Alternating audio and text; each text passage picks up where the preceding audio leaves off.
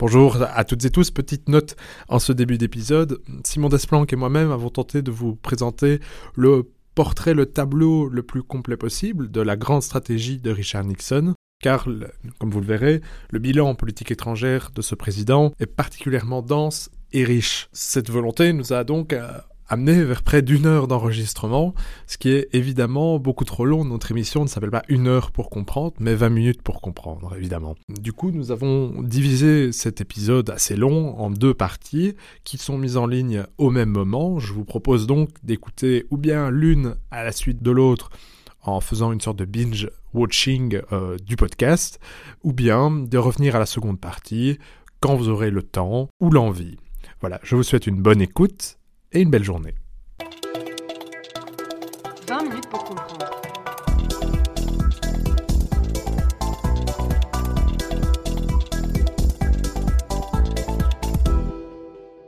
Bonjour à toutes et tous et bienvenue dans ce nouvel épisode de 20 minutes pour comprendre, le podcast qui vous aide à comprendre l'actualité internationale. Dans ce nouvel épisode, nous continuons notre voyage dans les coulisses de la présidence de Richard Nixon, qui dirigea les États-Unis d'Amérique de 1969 à 1974. Mais dans cet épisode, nous n'allons pas seulement parcourir l'histoire, nous allons également voyager à travers le monde, car ce 37e président des États-Unis fut probablement l'un des plus intéressés et des plus actifs en matière de politique étrangère. De l'Union soviétique au Chili, du Pakistan à la Chine, sans oublier bien entendu le Vietnam, sur lequel nous étions arrêtés dans l'épisode précédent, Nixon et son administration furent en effet impliqués un peu partout dans le monde, car ils avaient ce qu'on appelle une grande stratégie. Pour nous en parler, je retrouve aujourd'hui M. Simon Desplan, qui est assistant à l'Université catholique de Louvain et récemment docteur de cette même université. Vous avez en effet défendu votre thèse portant sur la représentation au cinéma des présidents des États-Unis il y a quelques semaines. Simon Desplanques, bonjour. Bonjour. Afin de commencer cet échange, Simon Desplanques, est-ce que vous pourriez nous présenter ce qu'est la grande stratégie de Richard Nixon quels sont ses objectifs alors qu'il entre dans le bureau Val et quelle est la philosophie qui l'anime, lui et son équipe? Alors, je pense qu'à ce niveau-là, il faut d'abord distinguer les temporalités. À court terme, mais vous l'avez rappelé, on a terminé le, le podcast précédent là-dessus, l'objectif, c'est d'abord et avant tout de mettre fin à la guerre du Vietnam, qui est une guerre, rappelons-le, qu'il n'a évidemment pas déclenchée, puisqu'il en hérite, dont les racines sont profondes et peuvent être en fait retracées jusqu'à presque la présidence Truman. Mais lui, pour le coup, il veut mettre en place ce qu'il appelle sa paix dans l'honneur, et mettre en œuvre son fameux plan secret. Plan secret qu'il ne connaissait même pas lui-même. C'était une formule, euh, on dirait aujourd'hui une catchphrase pour les journalistes, que les journalistes ont retenu et qu'ils ont eu ensuite beau jeu de retourner contre lui quand on voyait que la stratégie, en fait, euh, bah, se faisait un peu attendre. Alors ensuite, prenons un peu de distance, un peu de recul.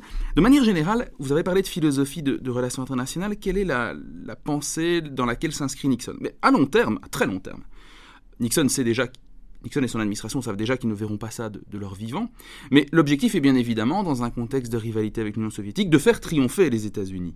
En simplifiant, on pourrait dire que c'est sa grande stratégie, c'est-à-dire la stratégie qui est poursuivie par le plus haut niveau de pouvoir et autour de laquelle s'articulent toutes les ressources de la nation.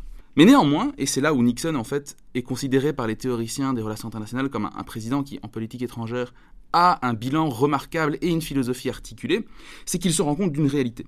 Les États-Unis ne sont plus aussi forts qu'auparavant. Bah, tout d'abord, ils sont rattrapés dans la course aux armements qui, oppose les États-Unis à l'Union soviétique.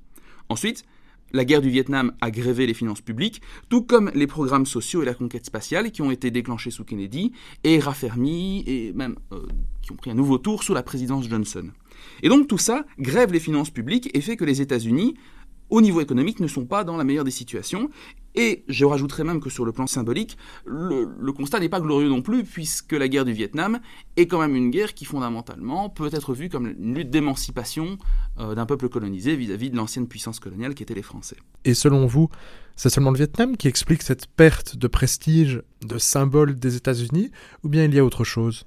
Alors c'est plutôt le climat général. N'oublions pas aussi qu'à l'époque, euh, les émeutes raciales dont j'ai euh, parlé dans l'épisode sur Kennedy et lors de l'épisode précédent aussi, font que les États-Unis, qui se proclament, proclament pardon, empire de la liberté, se retrouvent face à leurs propres contradictions. Et même si Lyndon Johnson a mis en œuvre une série de, réformes extrêmement ambitieuses et euh, qu'on peut tout à fait saluer, ben, la situation des Afro-Américains ne s'améliore pas du jour au lendemain. Et clairement, là aussi, l'Union soviétique en profite largement d'ailleurs. Et comment Richard Nixon va-t-il cumuler le long terme, donc ses objectifs, sa grande stratégie, avec le court terme, la réalité du terrain?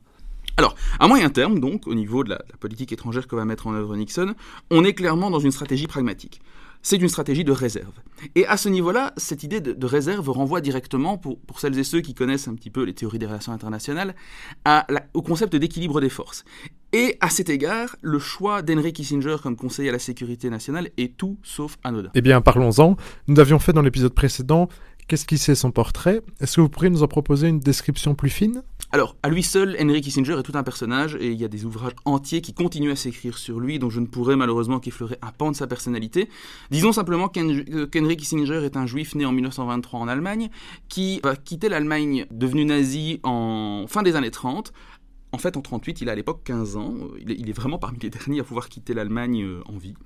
Euh, lui et sa famille, et plusieurs des membres de sa famille plus ou moins proches vont d'ailleurs périr dans, les camps de la mort. Et donc, il s'engage ensuite dans l'armée américaine, servira comme administrateur d'une zone d'occupation alors qu'il a à peine 18 ou 19 ans. Vous imaginez un peu le, la carrure et le CV que ça lui fait déjà à cette époque. Et au lendemain de la Seconde Guerre mondiale, il faut savoir que le gouvernement américain avait décidé d'octroyer des bourses aux anciens soldats pour qu'ils puissent se reconvertir dans le civil. Et euh, avec cette bourse, Henry Kissinger part étudier à Harvard, où il deviendra ensuite professeur de relations internationales. C'est un Américain, il est naturalisé américain très vite, mais c'est un Européen dans son regard. Et il réalise sa thèse de doctorat sur le, congrès de Vienne et la restauration du monde après l'aventure napoléonienne. Et il est fasciné par le personnage de Metternich et fasciné plus généralement par le concept d'équilibre des forces. Expliquons que ce concept d'équilibre des forces se trouve au cœur de la pensée réaliste. Il s'agit donc d'une théorie des relations internationales qui considère l'État comme l'acteur principal de celle-ci. L'objectif est donc de préserver la souveraineté étatique le fait, basiquement, de n'être soumis à aucun autre État. Pour ce faire, il convient de maximiser sa puissance, notamment militaire et économique, dans le but d'être capable de préserver ses intérêts, mais aussi éventuellement d'imposer sa volonté aux autres. On s'intéresse donc seulement aux high politics, donc la stratégie, le militaire ou la diplomatie, car elles sont les plus susceptibles de porter directement atteinte à l'intégrité de l'État ou de le protéger. Dans cette perspective, les relations internationales doivent être lues sous un angle pragmatique, L'État doit chercher ses intérêts, poursuivre ses objectifs, sans s'embarrasser de considérations morales ou idéologiques. En ce sens, l'équilibre des forces est essentiel puisque tant qu'il y a équilibre, il n'y a pas de risque de perturbation qui serait une menace à la sûreté de l'État. Alors effectivement, vous l'avez bien résumé, on peut dire que le réalisme théorique est clairement, sur le plan intellectuel, le maître mot de l'administration Nixon et de ce qu'on appellera en fait le Nixinger, à savoir le tandem Nixon-Kissinger, qui ont tous les deux une sorte de relation amour-haine. Kissinger dira bien qu'il n'a jamais considéré Nixon comme un ami, que l'inverse était vrai aussi. Mais en fait, les deux se tiennent en haute estime, euh, malgré tout, et en dépit du fait que, euh, vers la fin de sa présidence surtout, Nixon aura tendance à accuser Kissinger de tirer la couverture à lui, ce qui n'est pas totalement faux d'ailleurs. Mais surtout, peut-être plus fondamentalement, et au-delà des couvertures people, les détracteurs de la présidence Nixon vont dire, et considère en fait que la doctrine n'a pas été qu'un moyen pour atteindre la grande stratégie de Nixon, qu'elle a parfois été érigée comme une doctrine politique. Et c'est ce qu'on va, va essayer de voir tout au long de cet épisode dans quelle mesure ça a été le cas ou pas. Ils ont pour partie raison et à d'autres moments, ils caricaturent un peu aussi la politique du Nixinger en question. Dans une doctrine politique réaliste, on ne s'embarrasse donc pas de principe. D'ailleurs, ce pragmatisme s'est déjà vu dans le cas du dossier vietnamien et sa gestion par Richard Nixon, puisqu'avant d'être président, on l'a vu dans l'épisode précédent, il s'est opposé au pourparlers de paix mené par son prédécesseur, Lyndon Johnson, dans le but, avec son fameux plan, d'augmenter ses chances d'élection. Alors est-ce que ce pragmatisme va se voir dans le dossier vietnamien où l'objectif de l'administration est globalement de faire la paix ou à tout le moins de ramener les troupes à la maison? Je dirais qu'il y a un terme qui revient régulièrement pour qualifier la, stratégie de Nixon, surtout Nixon d'ailleurs un peu moins Kissinger à ce niveau-là, dans le premier temps de sa présidence par rapport au Vietnam, c'est le concept de doctrine Guam. Alors c'est quoi la doctrine Guam? Elle est aussi connue sous le nom de vietnamisation. L'idée générale, c'est que les États-Unis doivent se désengager pour des raisons à la fois, je disais, symboliques, la présence américaine au Vietnam est de plus en plus difficile à faire passer dans l'opinion publique, mais aussi purement financière. Euh, tout simplement, ça coûte cher d'envoyer des hommes euh, dans le sud-est asiatique. Et donc, l'idée générale est que les États-Unis vont se désengager de la région, mais montrer un soutien inébranlable aux Alliés pour rassurer non seulement le Sud-Vietnam, qui, comme vous l'avez rappelé lors de l'épisode précédent, est bah, l'État à protéger, mais plus généralement, et ça c'est un concept fondamental en politique étrangère, c'est la notion de linkage, tous les autres alliés. Pourquoi le linkage? Parce qu'en fait, quand les États-Unis agissent se retire du sud-est asiatique, ça peut faire peur par exemple aux Européens qui craignent un retrait des États-Unis et partant une attitude potentiellement plus agressive des Soviétiques. Et donc, c'est ça cette idée générale. On va d'une part retirer les troupes américaines, d'autre part soutenir très fermement les Alliés. Alors comment ça va se traduire concrètement ce soutien euh, très ferme et inébranlable aux Alliés? Eh bien ça va se traduire par un regain de violence, parce que pour assurer une crédibilité des États-Unis dans un contexte de retrait, ben, il faut sortir les griffes. Et en l'occurrence, les griffes, ce sont des B-52, c'est-à-dire des énormes bombardiers euh, octoréacteurs d'ailleurs, qui larguent des énormes bombes partout au-dessus du Cambodge. C'est le Cambodge qui va être le premier lieu où va s'exercer cette doctrine de vietnamisation. Et quelle est la situation interne à ce moment-là au Cambodge? Quand Nixon arrive au pouvoir, euh, le Cambodge est un pays en pleine guerre civile. Donc c'est un royaume qui est dirigé par le roi Sihanouk, un royaume non aligné, plutôt proche de l'Union soviétique d'ailleurs, mais qui en réalité fait face sur son propre sol à des milices communistes, emmenées notamment par un certain Pol Pot, et qui sont soutenues par le Nord-Vietnam et le Viet Cong. Pour bien comprendre, j'invite les spectateurs à se munir d'une carte et à bien regarder un petit peu la géographie générale de la région. Et je sais que c'est pas toujours possible, notamment pour ceux d'entre vous qui nous écoutez en voiture, c'est peut-être pas le moment de regarder une carte. Je vous propose cette petite carte mentale. Donc le Vietnam est bordé à l'est par le golfe du Tonkin. Il est divisé en deux sans la ligne du cessez-le-feu qui a été actée dans les années 50, bien avant la réelle implication américaine. À l'ouest, le pays est voisin du Laos, essentiellement le nord-Vietnam, tandis que le sud-Vietnam est essentiellement voisin du Cambodge, justement. Pour infiltrer le sud, le Nord-Vietnam a mis en place ce qu'on appelle la piste Ho Chi Minh, un réseau de routes, de sentiers, un itinéraire habilement camouflé et dissimulé, dans le but d'infiltrer le sud-Vietnam, d'attaquer les villes dans une technique de guérilla, et donc aussi de soutenir le Viet Cong, qui sont donc, on le rappelle encore, les milices communistes qui sont action dans le sud. Alors effectivement, vous avez évoqué la piste Ho Chi Minh et c'est précisément ce que visent les B-52. Le but, c'est de couper le cordon ombilical entre le nord et le sud. Alors, on savait déjà au niveau du Pentagone qu'il y avait un problème avec cette piste. On savait déjà que c'était une ligne de ravitaillement absolument cruciale pour les milices communistes insurgées au sud, donc le fameux Viet Cong. Euh, sauf que Lyndon Johnson, le prédécesseur de Nixon, avait refusé jusque-là de bombarder par crainte des répercussions diplomatiques, mais aussi sur le plan symbolique on est en plein mouvement hippie, mouvement anti-guerre, regardez Forrest Gump, et vous verrez bien que, euh, vous imaginez bien que pour le président, s'en prendre à un pays neutre non aligné qui a plutôt une image sympathique à l'international, c'est un pari risqué. Sauf que Nixon, bah, il en a cure. Et il décide de bombarder. Et ça va d'ailleurs lui être copieusement reproché par la suite, mais pas tout de suite parce que ces bombardements sont dans un premier temps secrets. Et, paradoxe, ils vont le rester pendant un petit temps. Pourquoi donc? Parce qu'en fait, le roi, Sihanouk, ne va pas réagir parce que certes il est plutôt proche du bloc socialiste, mais en fait il espère aussi que les bombardements vont finir par chasser les troupes nord-vietnamiennes et le Viet Cong qui avait fini par euh, prendre racine copieusement au Cambodge. Et donc pour lui, bah, certes c'est jamais très agréable de voir son État bombardé sans déclaration de guerre de surcroît, mais si c'est pour déloger des groupes communistes qui ont pris racine, bon, après tout, on peut un peu fermer les yeux. Et dans ses interviews, dans ses mémoires, euh, Kissinger dira d'ailleurs plus tard que ils ont été les premiers surpris de l'absence de réaction du Cambodge et du coup de protestation sur la scène diplomatique. Alors, on a beaucoup dit que ces bombardements avaient alimenté le régime, la révolte communiste en interne d'une part, et puis avaient nourri quelque part la violence du régime euh, Khmer Rouge qui verra le jour au lendemain de la guerre. Les Khmer Rouges qui sont donc les communistes au pouvoir au Cambodge durant les années 70, sous la houlette notamment de Pol Pot, qui se rendront responsables d'un véritable génocide, tuant environ un quart de la population cambodgienne. Effectivement, le régime a tué près du quart de sa population, clairement, on n'a pas affaire à des rigolos. Mais il est très facile d'accuser Nixon et Kissinger de dire que... Il euh, y a un historien d'ailleurs qui a dit les, les Khmer rouges sont sortis des cratères des bombes des B-52. C'est totalement faux. En fait, les, les, Khmer rouges étaient déjà là et, et, bien là, comme je dis avant, ils avaient pris racine. On peut adresser beaucoup de critiques tout à fait justes à l'égard de la politique étrangère de Nixon et de Kissinger, mais celle-là, elle vise totalement à côté. Elle vise sa cible totalement. Et tout ça commence à s'emballer en avril 1970. Alors effectivement, en avril 70, Nixon décide d'envahir le Cambodge. Pourquoi? Mais entre-temps, entre donc le début des bombardements en mars 69 et avril 70, le roi Sihanouk a été destitué par un putsch militaire qui a été mené par son aile droite. Et alors, c'est absolument incroyable, hein, c'est du Game of Thrones euh, à l'échelle du, Cambodge, mais les communistes vont finir par s'allier avec le roi destitué contre le pouvoir en place. Et euh, Nixon considère qu'il est temps qu'il intervienne pour frapper durablement sur la piste Ho Chi Minh. Les renseignements lui parviennent via le Pentagone. Clairement, la piste Ho Chi Minh, c'est l'endroit où il faut frapper, il faut continuer à frapper. L'intervention va durer tout le mois d'avril, mai, septembre, et finalement le Congrès va y mettre fin.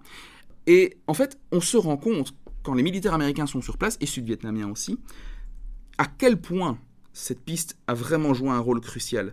Si vous avez l'occasion, regardez le film Frost Nixon de Ron Howard. Il y a une superbe boutade, une superbe tirade, reprise d'ailleurs texto des interviews de Frost et que Frost a faites de Richard Nixon, où il dit que s'il avait su, il y serait allé plus fort et plus tôt.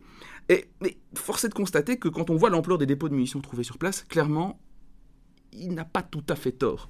En revanche, en interne, clairement le mouvement anti-guerre va se déchaîner et ça va entraîner notamment les, célèbres émeutes de Kent State au cours desquelles des, étudiants sur le, campus de l'université de, Kent en Ohio vont se faire tirer dessus par la guerre nationale, je pense. Les plus mélomanes d'entre vous sauront peut-être que c'est pour ce massacre de Kent State que un jeune Bruce Springsteen écrivit un morceau très rare qu'on connaît peu, Where Was Jesus in Ohio, euh, dont je vous recommande l'écoute.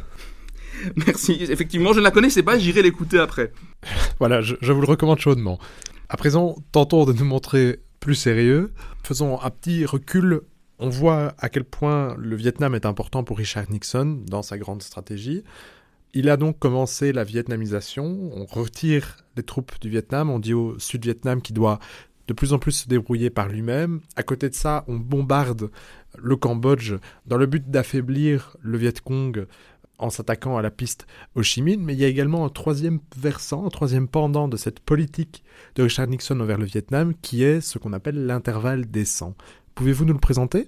Alors en fait c'est un débat euh, toujours vif aujourd'hui parmi les historiens, parce que n'oublions pas, donc vous l'avez dit, hein, mais le but c'est vraiment de sauver le Sud-Vietnam. Sauf que vous et moi savons bah, que à peine un an et demi plus tard, après la signature des, accords de Paris, donc en, en 73, début de l'année 73, le Sud-Vietnam, en avril 75, va s'effondrer et va être en fait renversé de facto par le Nord, soutenu largement donc par le bloc, socialiste.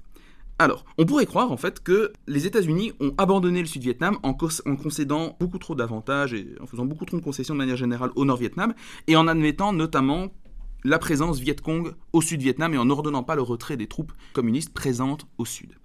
Alors, est-ce que la question porte sur les termes suivants? Est-ce que c'était une stratégie délibérée? Est-ce que c'était un à côté dont Nixon et Kissinger se sont finalement vite accommodés? Ou est-ce que c'est quelque chose qu'ils ont à tout prix cherché à éviter et que finalement un congrès frileux aurait précipité la chute du, Sud-Vietnam L'argument que mobiliseront Kissinger et Nixon au lendemain de leur, de leur, c'est de dire qu'en 75, lorsque, donc c'est Gerald Ford qui est à l'époque au pouvoir, mais l'argument reste valable dans un certain sens, c'est de dire lorsque le Nord attaque frontalement le sud.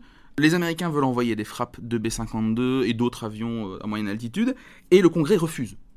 En disant non, on est sorti du Vietnam, c'est pas pour y retourner par. On est sorti par la porte, c'est pas pour y rentrer par la fenêtre. On n'y revient pas.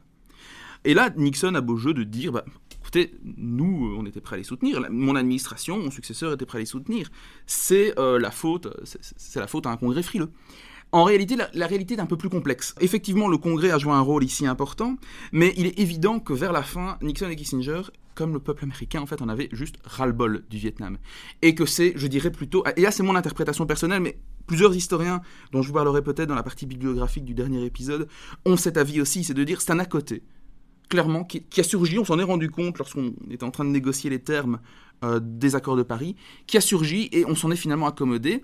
Aussi peut-être, et on en parlera tout de suite après, parce qu'il y avait des contreparties intéressantes. C'est-à-dire que le Vietnam, on, on, en retirait et au moins le on avait l'impression que les, 50 000 Américains, plus même, morts au Vietnam ne l'étaient pas totalement en vain, puisque l'État a encore vivoté pendant un an et demi. Mais surtout, il y avait d'autres concessions qui ont été obtenues. On n'oubliez pas qu'on ressort de succès diplomatiques fulgurants avec la Chine, etc., l'Union soviétique. au niveau de l'actualité internationale, le Vietnam, en fait, c'est un peu passé de mode. Et clairement, euh, Nixon et Kissinger jouent aussi sur cette dimension. On voit bien ici hein, que tous les théâtres sont en fait liés. On est véritablement dans une grande stratégie. Il faut essayer d'avoir de garder tout ça en tête. On se rend compte que c'est pas toujours facile pour les auditeurs. Pour terminer sur le Vietnam, Simon Desplanques, selon vous, la politique de Richard Nixon, c'est plutôt une guerre perdue ou une retraite gagnée?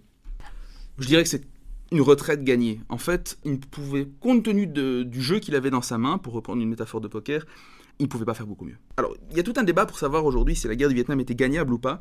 J'ai une, sorte de position intermédiaire, mais mon jugement en définitive, c'est quand même que la guerre était impossible à gagner, mais qu'il y a des bourdes stratégiques absolument colossales, tactiques qui ont été faites. Clairement, l'idée de ne pas envoyer tout de suite un gros contingent de troupes américains sur place et d'y aller euh, palier par palier comme l'a fait Johnson, c'était une très mauvaise idée qui donnait au, Nord-Vietnam et au Viet Cong l'occasion de s'ajuster plutôt que de en fait, déployer tout de suite le rouleau compresseur. Mais de manière générale, c'est une guérilla, et ce genre de guérilla, il y a quand même peu d'exemples de guérillas qui ont été gagnés par la puissance occupante, à part les, Anglais en Malaisie en 48, mais bon, c'est... Voilà. Et d'ailleurs, stratégie dont se sont pas mal inspirés les, les, Américains, avec moins de succès, du coup. Mais clairement, pour moi, on est dans une logique de retraite gagnée, parce que malgré tout, bah, le Sud-Vietnam va vivoter, et il y a des à côté, bah, je parlais de la Chine, ouverture à la Chine, etc., bah, il y a des à côté avantageux qui, malgré tout, qui permet de faire oublier la déconvenue qui surgira un an et demi plus tard. C'est clairement pas une victoire, en tout cas. Et d'aucuns diront plus tard que la guerre du Vietnam aura en réalité été perdue dans l'opinion publique.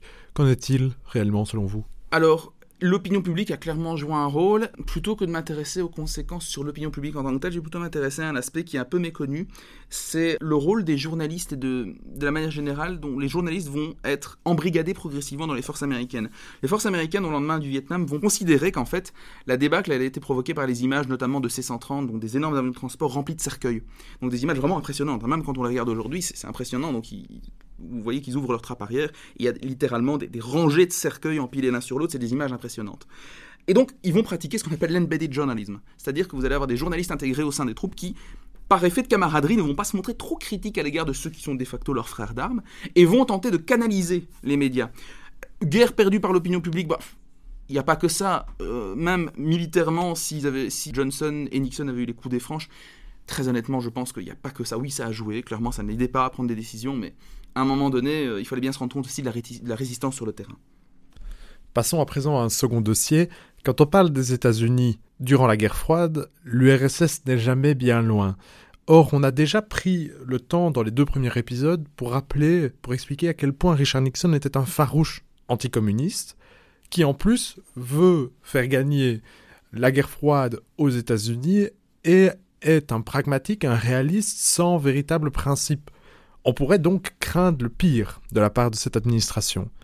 Pourtant, elle sera à l'origine, et en particulier son président, de la première réduction des armements grâce aux accords SALT pour Strategic Arms Limitation Talks, dont les négociations commencent dès 1969.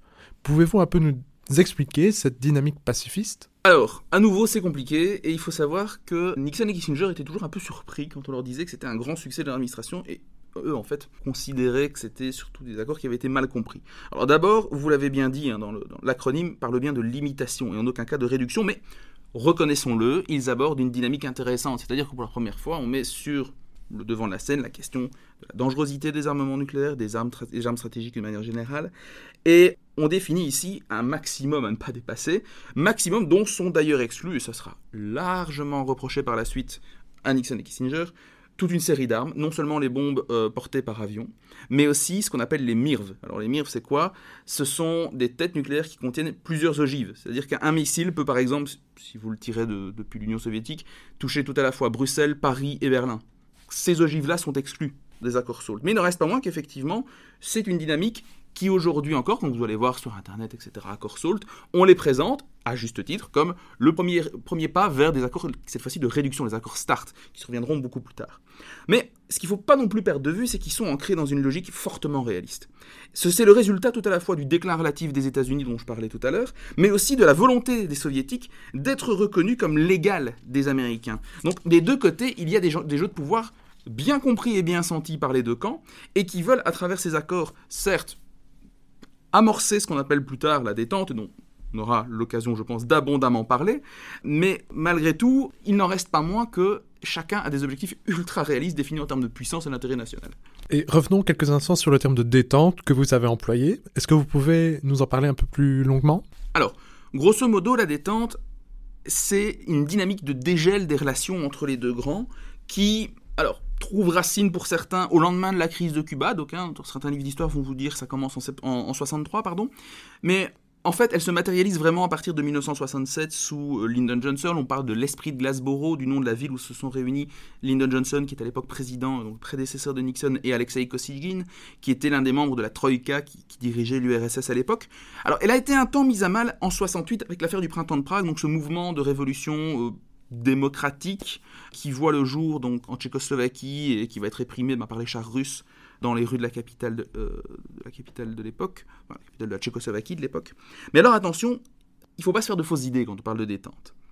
Ce n'est pas une absence de conflit. C'est-à-dire? Donc c'est-à-dire qu'au-delà du Vietnam dont on a abondamment parlé, il y a aussi des affrontements qui sont en train de, se, de, prendre vraiment un nouveau tour en Angola et de transformer le cône, de le cône sud de l'Afrique en une véritable poudrière, et où chaque puissance chaque camp va soutenir son propre poulain. Et on en reparlera peut-être après, mais la, question de la guerre du Kippour montre bien que clairement, on est dans une logique où les deux grands sont prêts, si possible, dans le cas de la guerre du Kippour, les Américains par exemple, ont augmenté leur niveau d'alerte nucléaire, le fameux DEFCON, mais ce n'exclut pas pour autant d'en venir à un affrontement limité, voire peut-être plus global. Donc le spectre d'une guerre nucléaire s'éloigne, mais n'est jamais totalement absent. Alors, par rapport à la détente aussi, donc ce n'est pas seulement l'absence de conflit, mais ce n'est pas non plus une sorte de période de bisounours. Clairement, on n'est pas dans une optique idéaliste. En fait, cette période, elle doit être vue à l'aune, là aussi, du réalisme. Pour l'Union soviétique, c'est une période très compliquée. Alors, plus compliquée en fait que les autres périodes qu'elle a pu connaître, mais moins compliquée que ce qui suivra, en particulier au niveau économique. Alors, en interne, en fait, les dirigeants soviétiques prennent conscience, bien qu'ils soient en particulier Brejnev, particulièrement dogmatique sur la doctrine marxiste, mais ils prennent, ils prennent conscience du retard de, de l'Union soviétique. Et un point qu'on oublie parfois aujourd'hui, mais l'Union soviétique était dans une situation de retard tel qu'elle négociait avec les États-Unis des importations de blé. Et par blé, je ne parle pas de dollars, je parle vraiment de blé pour faire du pain. Elle n'était plus capable de nourrir elle-même sa propre population. Alors, dynamique interne, mais n'oublions pas que malgré tout, ça reste aussi très largement tributaire du contexte international et en particulier d'un point euh, précis qu'on aborde, abordera juste après, qui est le rapprochement États-Unis-Chine. Les relations internationales, en fait, peuvent être vues comme comment raisonner dans un scénario du pire. Et ici, le pire, c'est quoi? L'Union soviétique voit les États-Unis se rapprocher de celui qui était jadis leur allié, mais qui est en train maintenant de devenir un électron libre et avec qui ils ont failli en venir aux mains, on en reparlera, en 69, la Chine de Mao.